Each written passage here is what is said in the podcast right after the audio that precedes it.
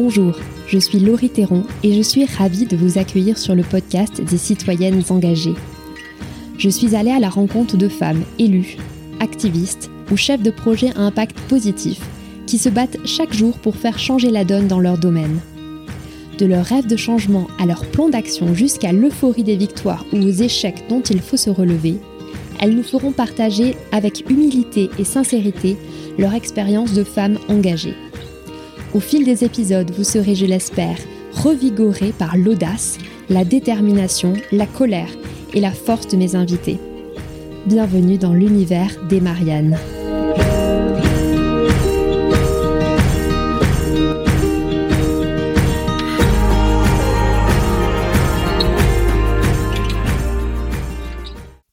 Sur le podcast Les Mariannes et au fil des épisodes avec mes invités, on se pose souvent la question du comment faire de la politique. Et j'espère que vous trouvez les réponses à ces questions. Mais aujourd'hui, j'ai envie qu'on se pose la question du pourquoi. C'est une question fondamentale. Pourquoi je m'engage? Qu'est-ce que je veux défendre?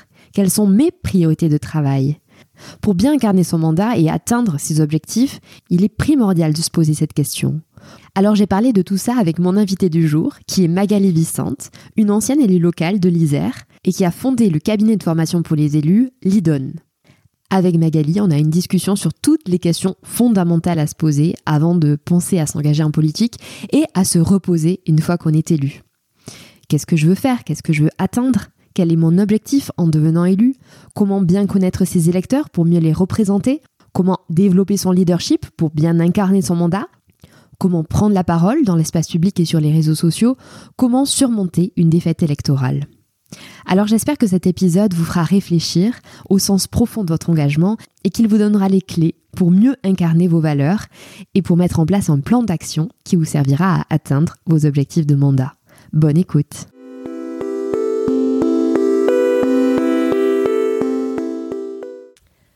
Bonjour Magali. Bonjour Laurie. Merci beaucoup d'être avec moi euh, sur les Mayanes aujourd'hui. Alors nous sommes dans tes bureaux à Paris. Oui.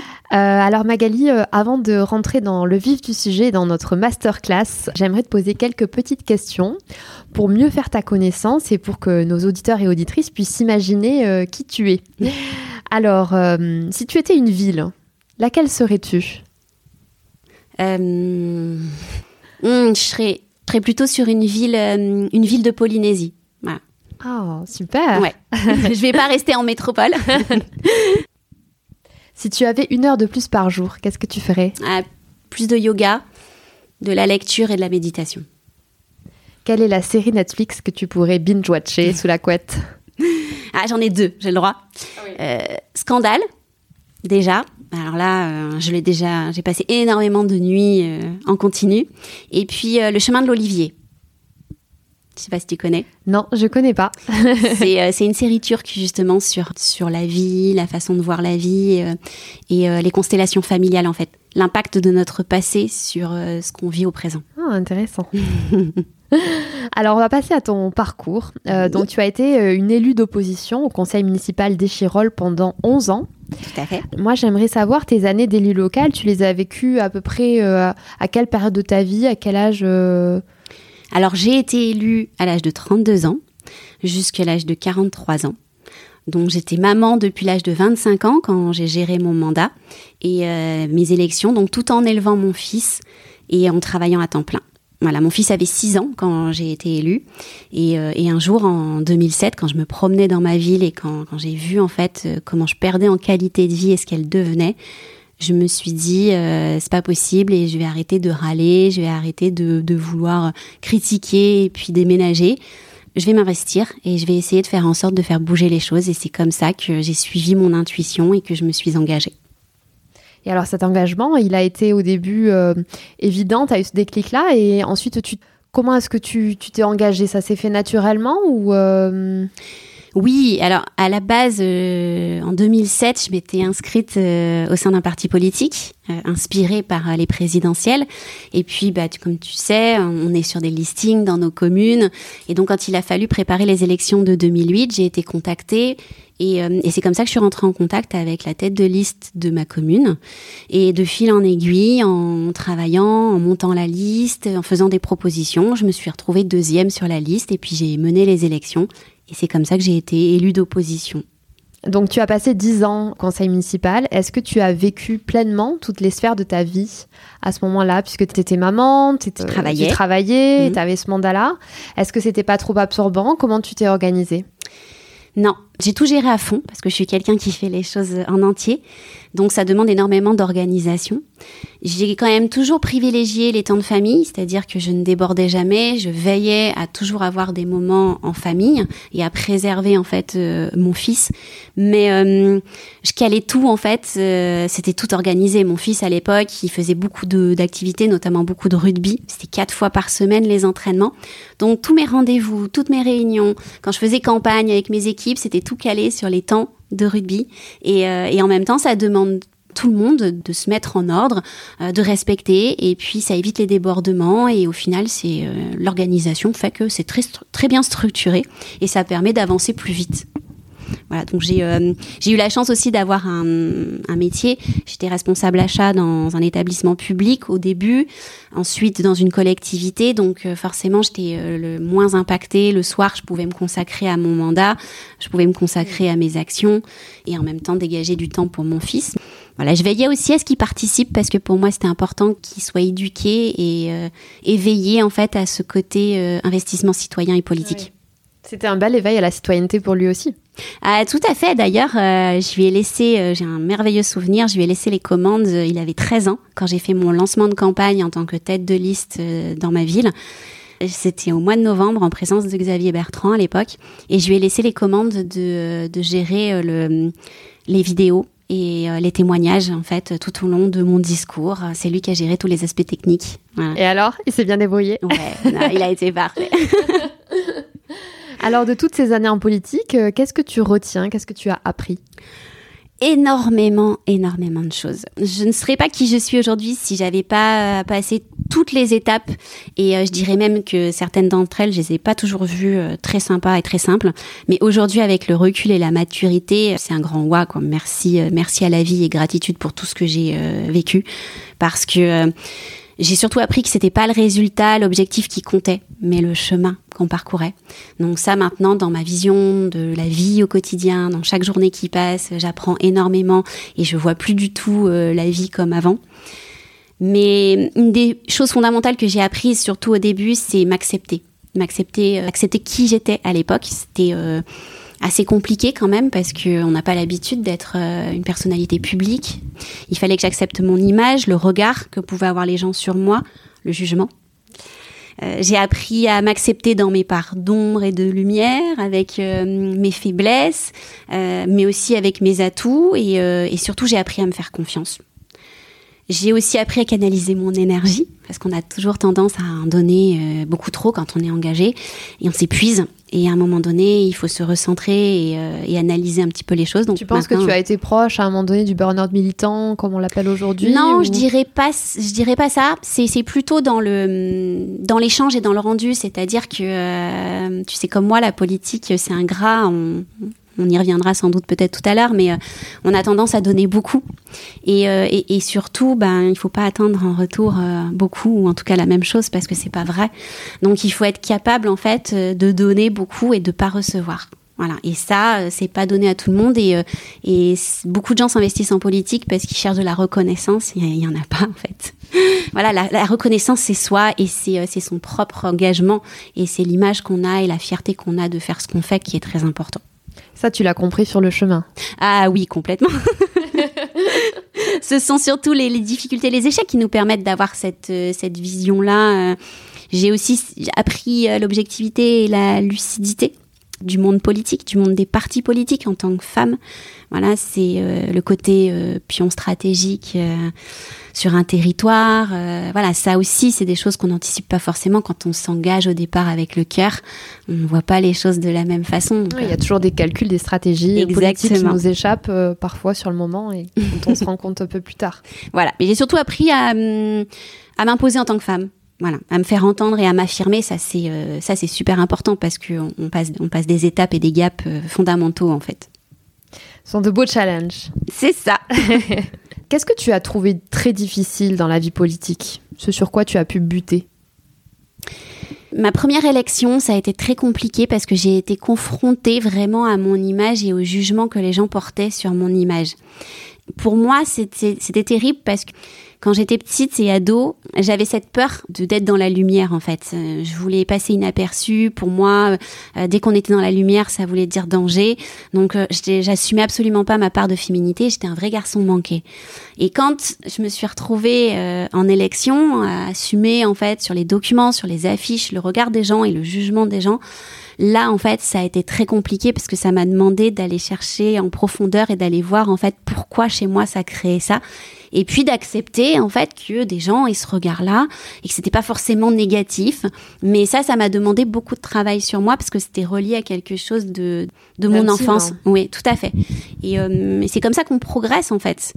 Donc euh, mon engagement politique est venu vraiment réparer quelque chose en moi, de la petite fille timide, de l'ado timide, euh, réservée, finalement, je suis rentrée dans la communication et c'est la communication qui a permis que je m'assume euh, aujourd'hui telle que je suis, euh, voilà, dans toutes mes parts de, féminité ou de masculinité.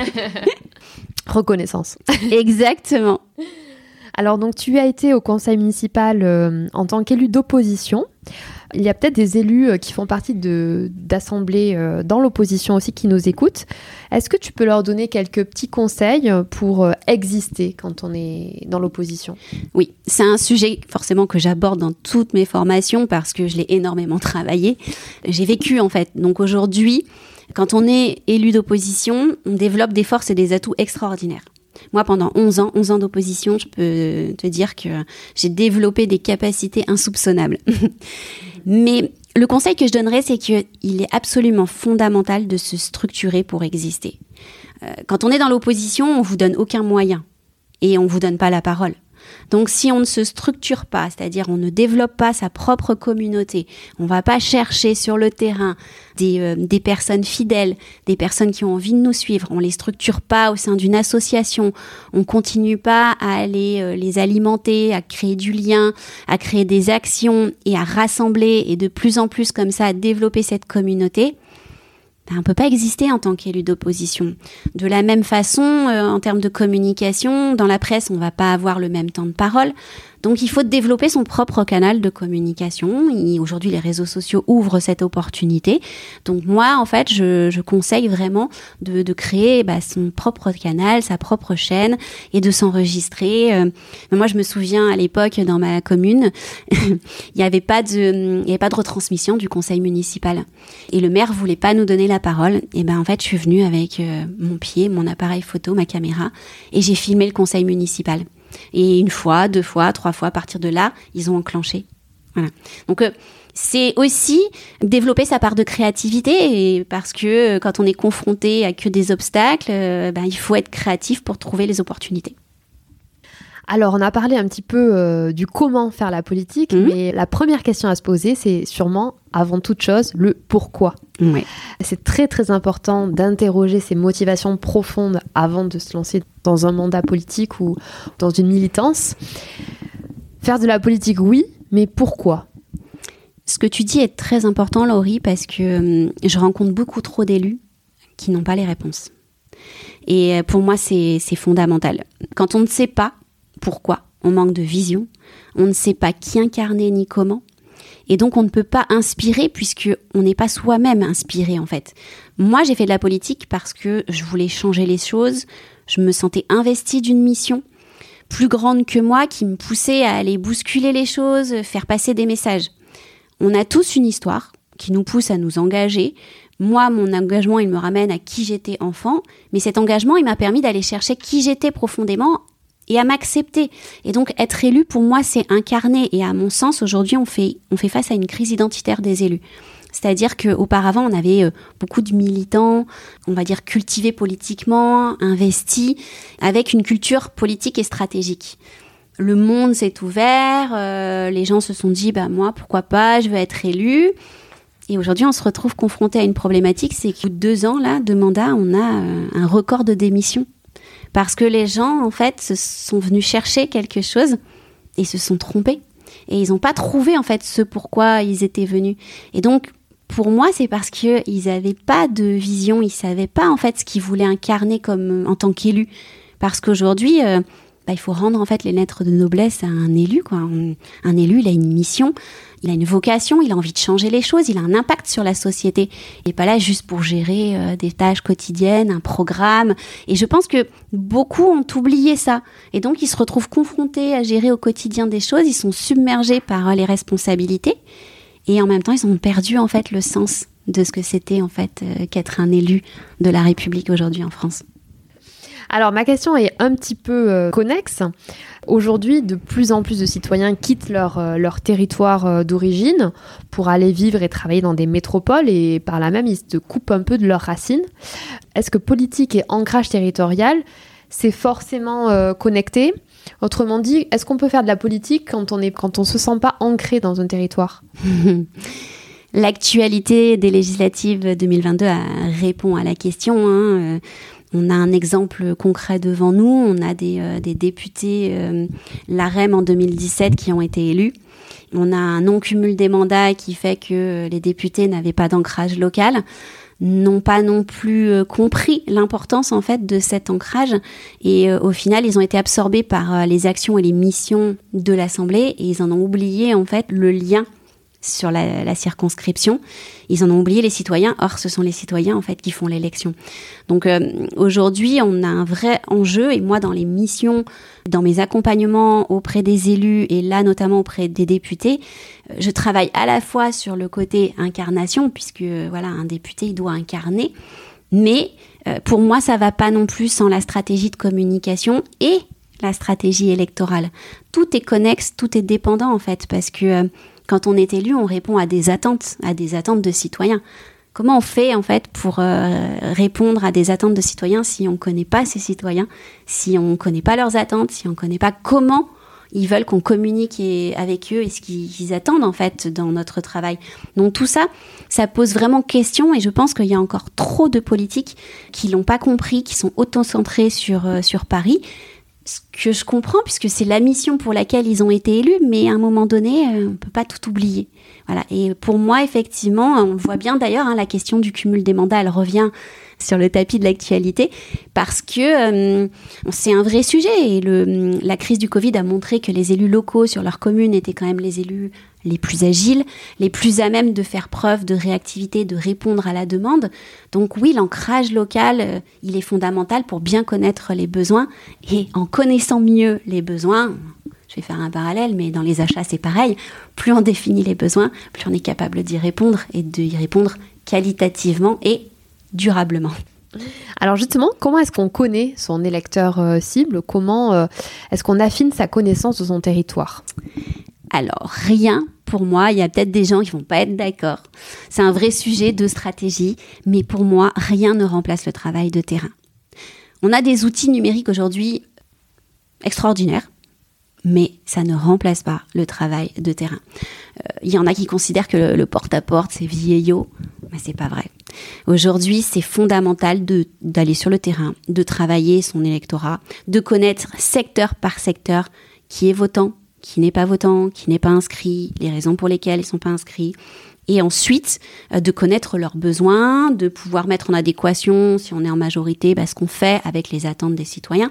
Tout ça, c'est fondamental. On ne peut pas le laisser de côté et c'est comme ça qu'on connaît son électeur cible. Après, bien sûr que les outils numériques aujourd'hui permettent d'aider ceux qui viennent d'arriver, qui n'ont pas forcément cette, cette culture politique. Donc dans les outils, on va retrouver euh, les résultats des élections précédentes, ça va dessiner secteur par secteur euh, les cibles Mais en fait, si on les connaît pas, si on n'a pas créé de lien, si on n'est pas allé créer la confiance, le rapport humain, il est fondamental en fait. Hein. Donc c'est, pour moi, la question, c'est, c'est comment je crée du lien si j'en ai pas créé. Du coup, du lien, c'est la confiance. Et après, et après, c'est si je suis déjà en majorité, c'est comment je l'entretiens et je le développe. Voilà. Et ça, euh, ça, ça demande du travail. J'ai euh, interviewé euh, pas mal d'élus, notamment des députés, là, pour justement savoir quels étaient, s'ils avaient connaissance de leur électeur cible. Il n'y en a pas un qui était en capacité de me dire quel était son électorat. Et encore moins si la communication qu'ils avaient répondait aux attentes. Voilà. Donc tout le monde sait. Oui, c'est un vrai sujet. Oui, ils le savent. Mais euh, vous savez, je travaille euh, en partenariat avec des concepteurs, des développeurs d'outils numériques. Et euh, même là, en ce moment, c'est quand même, ça fait partie de l'actualité. tout le monde dit oui, oui, il faut que je m'équipe. Et au final, on, se rend compte que les gens, ils, font pas le pas. C'est pas l'urgence, mais ils n'ont pas compris en fait. On ne connaît pas son électeur cible, ou en tout cas, on va pas à la rencontre de son électeur cible six mois avant l'élection. Alors une fois qu'on a réfléchi son pourquoi, et qu'on a défini une mission, comment est-ce qu'on va se fixer des objectifs pour son mandat et comment on, fait pour les atteindre? Est-ce que c'est important en fait de rentrer dans son mandat avec euh, en tête euh, de se dire voilà moi je veux réaliser ça, j'ai tel objectif? Plus qu'important et c'est en lien avec ce qu'on a traité tout à l'heure, c'est en lien avec la vision en fait. Mm. Euh, on ne peut pas donner du sens à ce qu'on va faire si on ne connaît pas sa propre vision. Et, euh, et, de toute façon, on ne peut pas incarner et donc on ne peut pas séduire et embarquer avec nous des citoyens si on n'a pas positionné cette vision. On voit bien nous en tant que citoyens, hein, euh, on, a besoin de leaders pour nous embarquer, pour nous inspirer, nous faire rêver. Bah, sans vision et sans objectif, c'est un peu compliqué. Donc se fixer des objectifs, c'est c'est un plan de mandat et ensuite c'est une feuille de route qui découle pour les services. Après, les atteindre, c'est l'organisation, la structuration et le management, ça euh, c'est essentiel. Mais je vais insister sur un point qui me semble trop souvent négligé, c'est euh, la cohésion des équipes. Voilà, aujourd'hui, s'il y a un atout fondamental pour réussir ces objectifs, c'est le leadership et la cohésion des équipes en majorité. On ne peut pas réussir un mandat si en fait on n'a pas une bonne cohésion et une bonne communication au sein de son équipe. Et moi, j'insiste beaucoup au sein de Lidon là-dessus. Et on a trop souvent des équipes qui nous appellent quand c'est déjà un problème, quand il y a déjà soit des démissions, soit il y a, il y a des tensions. Et, euh, et c'est dommage, parce qu'on le sait tous, en fait, c'est la force du collectif qui fait qu'à un moment donné, on y arrive. Donc euh, là aussi, il y a une prise de conscience à avoir sur le côté euh, cohésion, management. voilà, hein, un maire et ses adjoints, il faut gérer, manager une équipe. Tout le monde ne sait pas faire, ça s'apprend. Euh, mais tout ça, ça fait partie de la base des fondamentaux, qu'on a trop souvent l'habitude de négliger parce qu'on veut tout de suite aller sur les projets. Ben, en fait, il n'y a pas de projet s'il n'y a pas à la base positionnement. Voilà. Et ça, c'est une faiblesse, tu trouves, aujourd'hui ah chez les élus, euh, le management? Ouais. Ah oui, oui. Bah, j'ai envie de dire déjà dans les services, puis on voit, voilà, que ce soit dans la vie économique, c'est là, on a un vrai souci. Euh, on a beaucoup de personnes qui, euh, qui ne veulent plus travailler ou qui démissionnent parce qu'il y a un souci de management. Le management, il y a une partie, c'est naturel, il y a une partie, c'est inné, mais ça se travaille. Et euh, nous, on travaille beaucoup au sein de Liden. Mais manager, avant de manager, c'est savoir qui je suis, comment je vais manager en fait. Manager des gens, si on ne sait pas en fait qui on est, qu'on dégage, ben, on fait fausse route, on n'y arrivera jamais. Donc voilà, il y a, trop de peu de majorités qui misent sur cette cohésion. Et pour moi, la communication de l'équipe, vraiment pour réussir les projets, c'est euh, un, pilier essentiel. Alors ça soulève aussi la question du leadership. Pour être un mm. bon manager, il euh, faut aussi avoir quand même des qualités euh, de leader, quelque part. Est-ce que tu as quelques exercices que, tu, que tu donnes à tes élus pour faire développer leur propre leadership? Plusieurs. Plusieurs parce que c'est ma, valeur ajoutée chez Lidon. C'est euh, mon élément de différenciation aussi par rapport aux autres organismes de formation où euh, on va être très typé contenu, hein, urba, budget, euh, plan de mandat, etc. Mais moi, de mon expérience, ce que j'en tire, c'est qu'il y, a une autre dimension qu'il faut pas oublier si on veut réussir son mandat. Et, et le leadership, c'est fondamental. Qu'on soit conseiller municipal ou qu'on soit au département, à la région et après parlementaire. Donc le premier exercice fondamental, c'est le personal branding et ça va avec ce qu'on a évoqué tout à l'heure, la connaissance de soi et donc qui j'incarne. Plus on se connaît, plus on peut se positionner de manière claire spécifique et surtout unique en fait. Et euh, l'exercice, c'est quelle est mon histoire personnelle, mon énergie, ma zone de génie. Beaucoup d'élus ne connaissent pas en fait leur zone de génie. Alors quand je dis ça, il y en a beaucoup qui me regardent avec des yeux, mais euh, c'est un exercice qui est très intéressant. Quand je m'engage en tant qu'élu, c'est euh, par quoi je suis appelée de plus grand que moi pour, pour, pour aller remplir ma mission en fait. Et donc c'est aller chercher au fond de soi et c'est un vrai parcours. Et pour ça, en fait, pour moi, plus on travaille ce parcours-là et plus on donne du poids à son leadership. Et donc, un élément fondamental du leadership, c'est pour moi l'équi-coaching, donc le travail avec le cheval. Pourquoi? Parce que euh, le cheval, en fait, c'est notre propre reflet à l'instant T. Quand on rentre dans un manège, le cheval, il va avoir une réaction. Et en fait, c'est qui je suis au travers du cheval. Parce qu'il va nous montrer qui on est il va nous montrer ce qu'on dégage. Et après, tout le travail, en fait, c'est de faire bouger ce cheval sans lui parler et sans le toucher, rien qu'avec l'énergie qu'on dégage. Et c'est prendre conscience qu'au final, le cheval, c'est un collaborateur, c'est un citoyen. Et comment, en fait, au quotidien, je peux manager, je peux entraîner avec moi des gens, rien qu'avec mon énergie. Donc ça, c'est un travail extrêmement intéressant et c'est le côté différenciant des accompagnements que je fais, puisque, euh, comme j'aime à le dire, je fais pas de la formation. Pour moi, c'est plutôt une transformation. Les gens, ils évoluent, ils grandissent au travers de mes accompagnements. Et puis, euh, si j'en avais un autre euh, exercice fondamental, eh bien, c'est le travail sur la voix. Voilà, on a trop d'élus aujourd'hui et beaucoup en assemblée, hein, que ce soit du côté des sénateurs ou des députés, qui prennent la parole, qui sont hyper contents de leur discours. Ouais, je travaillais le contenu, je suis fière de moi, j'ai mis ça, ça, ça. Ils ont absolument pas travaillé le discours, la posture et la voix. Et en fait, quand on n'a pas la voix et euh, l'intervenant avec lequel je travaille, qui est Hervé Pata, qui travaille sur la voix, le rappelle sans arrêt. C'est c'est pas le c'est pas le fond qui compte, c'est la forme. Euh, et, j'aime prendre cet exemple dans un orchestre. On a beaucoup d'instruments qui font beaucoup de bruit. Et finalement, quand il y a une personne qui joue du triangle, eh bien le triangle, on l'entend tous, malgré tous les autres instruments. Et bien les accompagnements chez Lidon sur la voix, c'est de faire en sorte que la voix des élus soit ce triangle en fait au milieu de toute l'assemblée. Et donc on va vraiment chercher loin pour faire en sorte que la voix soit le moteur de l'impact. Voilà, donc oui, il y a énormément d'exercices sur le leadership. C'est euh, très recherché aussi. Hein, euh, Aujourd'hui, si on, si on veut grandir, après voilà, c'est euh, celui qui veut grandir, celui qui veut avancer, il comprend qu'il a des choses à apprendre. A contrario, on a des gens qui estiment que ils n'ont rien à apprendre. Bah, c'est pas grave, moi je travaille pas avec. Alors, tu parlais de la voix. Mhm. Euh, aujourd'hui, on est dans une société du tout numérique mhm. euh, où on peut aussi euh, faire porter sa voix par son propre canal, comme tu disais tout à l'heure, avec les réseaux sociaux. Est-ce que pour toi, c'est un passage obligé d'être sur les réseaux sociaux aujourd'hui quand on est un élu ou pas? Le digital a complètement transformé l'exercice du pouvoir politique sur tous les réseaux. Après, trop d'élus, malheureusement, n'ont pas compris comment se servir des réseaux sociaux. C'est-à-dire que et puis surtout, ils n'ont pas conscience des enjeux. Moi, je vois beaucoup d'élus, euh, ils vont copier, ils vont se dire, oh, mais en fait, euh, si c'est facile, je vais mettre ça, je vais mettre ça, ça part dans tous les sens. Et, euh, et en fait, ils oublient que communiquer sur les réseaux, ben, c'est une stratégie. Voilà. Et chacun son métier, une stratégie de communication, elle répond à des enjeux, à des objectifs. Et on publie pas tout et n'importe quoi sur les réseaux sociaux et pas n'importe comment non plus.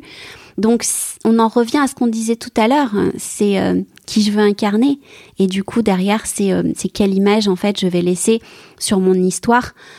Hum, je vais te prendre un exemple très concret. Aujourd'hui, je suis beaucoup de parlementaires sur LinkedIn et euh, je suis très étonnée de voir systématiquement les mêmes communications. En fait, on a des parlementaires qui communiquent sur leurs agendas, euh, qui communiquent sur euh, les représentations officielles. hier, j'étais là, aujourd'hui, j'ai fait ça. Enfin bon, ok, c'est génial, mais en fait, ça, ça répond à leur ego. Voilà, ça dit que bah, j'ai travaillé, vous voyez, voyez, je, je suis pas payée, euh, j'ai pas des indemnités qui, ne sont pas justifiées, je suis sur le terrain, je fais plein de choses. Mais le citoyen, c'est pas ça qu'il veut entendre. Et, euh, et, si on veut créer du lien et de la confiance, et si on veut que les personnes, elles nous suivent et elles aient un intérêt à nous suivre, c'est se poser la question de qu'est-ce que je diffuse comme message quand je vais sur telle représentation Alors je dis pas toutes parce qu'on ne peut pas donner un sens à tout non plus, mais c'est justement dans le choix qu'on fait de sa stratégie de communication qu'on va délivrer les bons messages. Et, ça, il y a trop peu d'élus qui l'ont intégré. Et aujourd'hui, moi, c'est ce que j'essaye de faire comprendre en fait aux parlementaires parce que c'est un vrai enjeu. Euh, on voit bien sur les réseaux sociaux, euh, ça part dans tous les sens. Et au final, tout le monde dit euh, ouais, j'en ai marre. Moi, je passe beaucoup de temps sur les réseaux à rédiger mes posts. Au final, j'ai peu de likes, j'ai peu de commentaires. je sais pas ce que ça me rapporte. Ça me prend un temps fou, une énergie. Vais abandonner, j'en ai marre. Bah oui, mais on va peut-être revenir à la base en fait. Voilà. Et ça demande de la formation et c'est comme tout, ça s'apprend. Voilà, tout le monde veut aller très vite, tout le monde veut faire plein de choses. Au final, on copie, on prend pas le temps. Ben, quand on prend pas le temps de poser, on en revient. Hein. C'est les bases, les fondamentaux. Ben, on peut pas avoir les résultats qu'on espère. Est-ce que justement, toi, tu as une méthode qui fonctionne à tous les coups pour euh, rendre compte euh, du travail qui est mené pendant le mandat? Auprès de la CIRCO, auprès des citoyens je vais pas dire une méthode qui fonctionne à, tous les coups. La méthode qui fonctionne, c'est surtout la prise de conscience de stratégie électorale et stratégie de communication ne peuvent pas être séparées. En fait, on ne peut pas enclencher communication digitale si on ne connaît pas en fait euh, son électeur cible.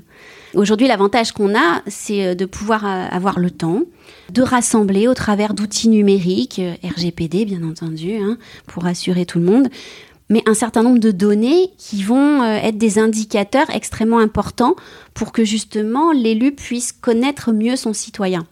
Si ces indicateurs ils sont pas rassemblés à un moment donné et que on ne sait pas quoi en faire, ben en fait on n'a pas de stratégie, on ne peut pas arriver à avoir des objectifs qui soient atteints et remplis.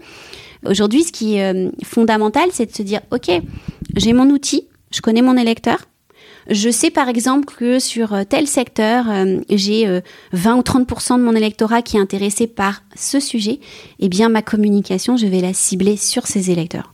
En plus de ça, ça permet de réduire les frais et les coûts, notamment quand il faut associer à une, un peu de communication papier. Mais c'est extrêmement important de se dire qu'aujourd'hui, bah, je peux avoir un message plus précis à l'attention des jeunes, à l'attention de la population la plus âgée, et donc d'adapter son message à son électeur cible.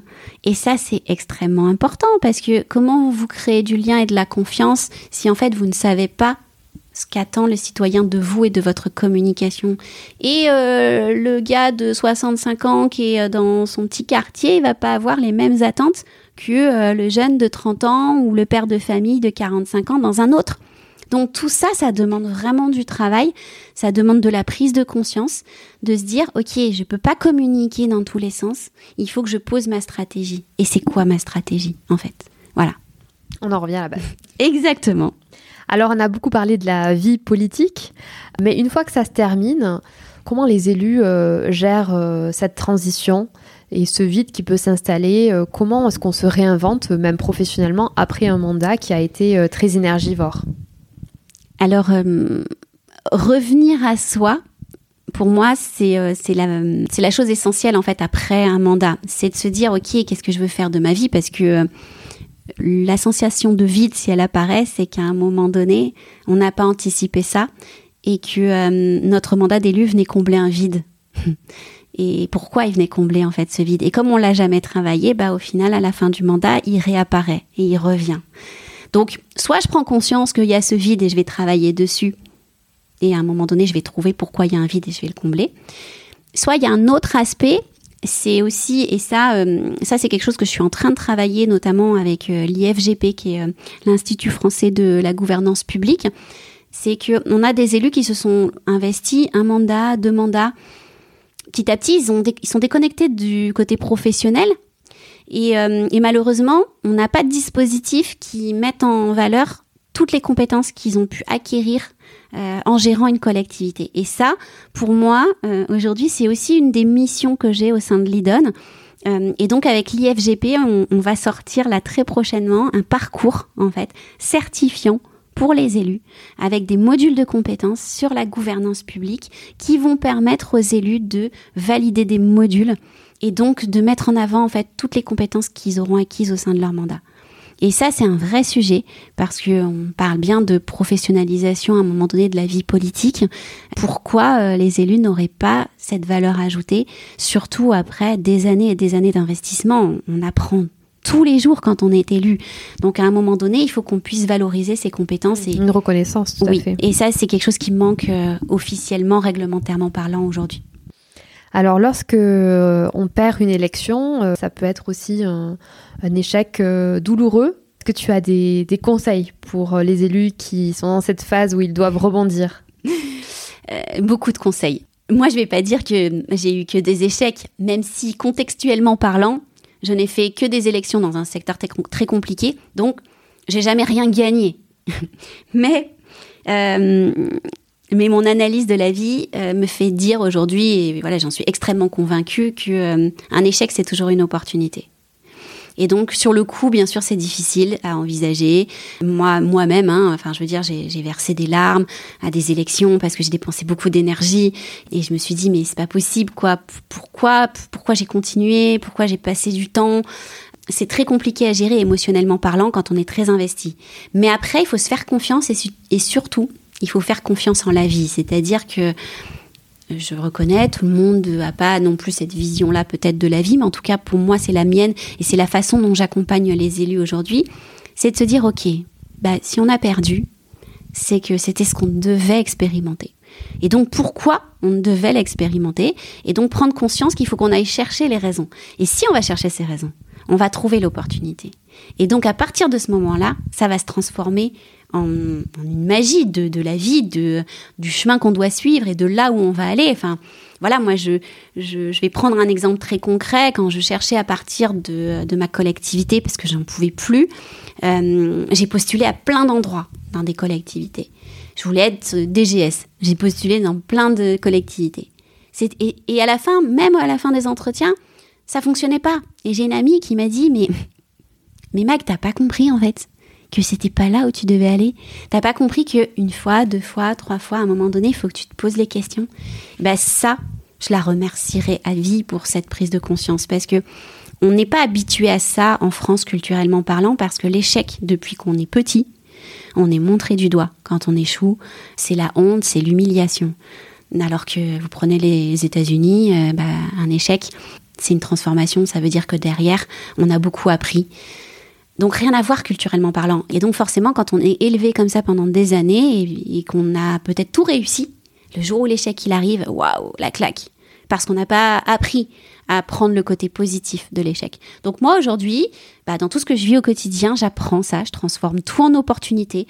Euh, je veux pas dire que ça se fait en, claquement de, un claquement de doigts, c'est pas facile, mais c'est une prise de conscience et c'est euh, de se dire, euh, ça me permet d'avancer dans la vie. Et je fais confiance parce que là où ça va me mener, bah, ça va être encore mieux pour moi.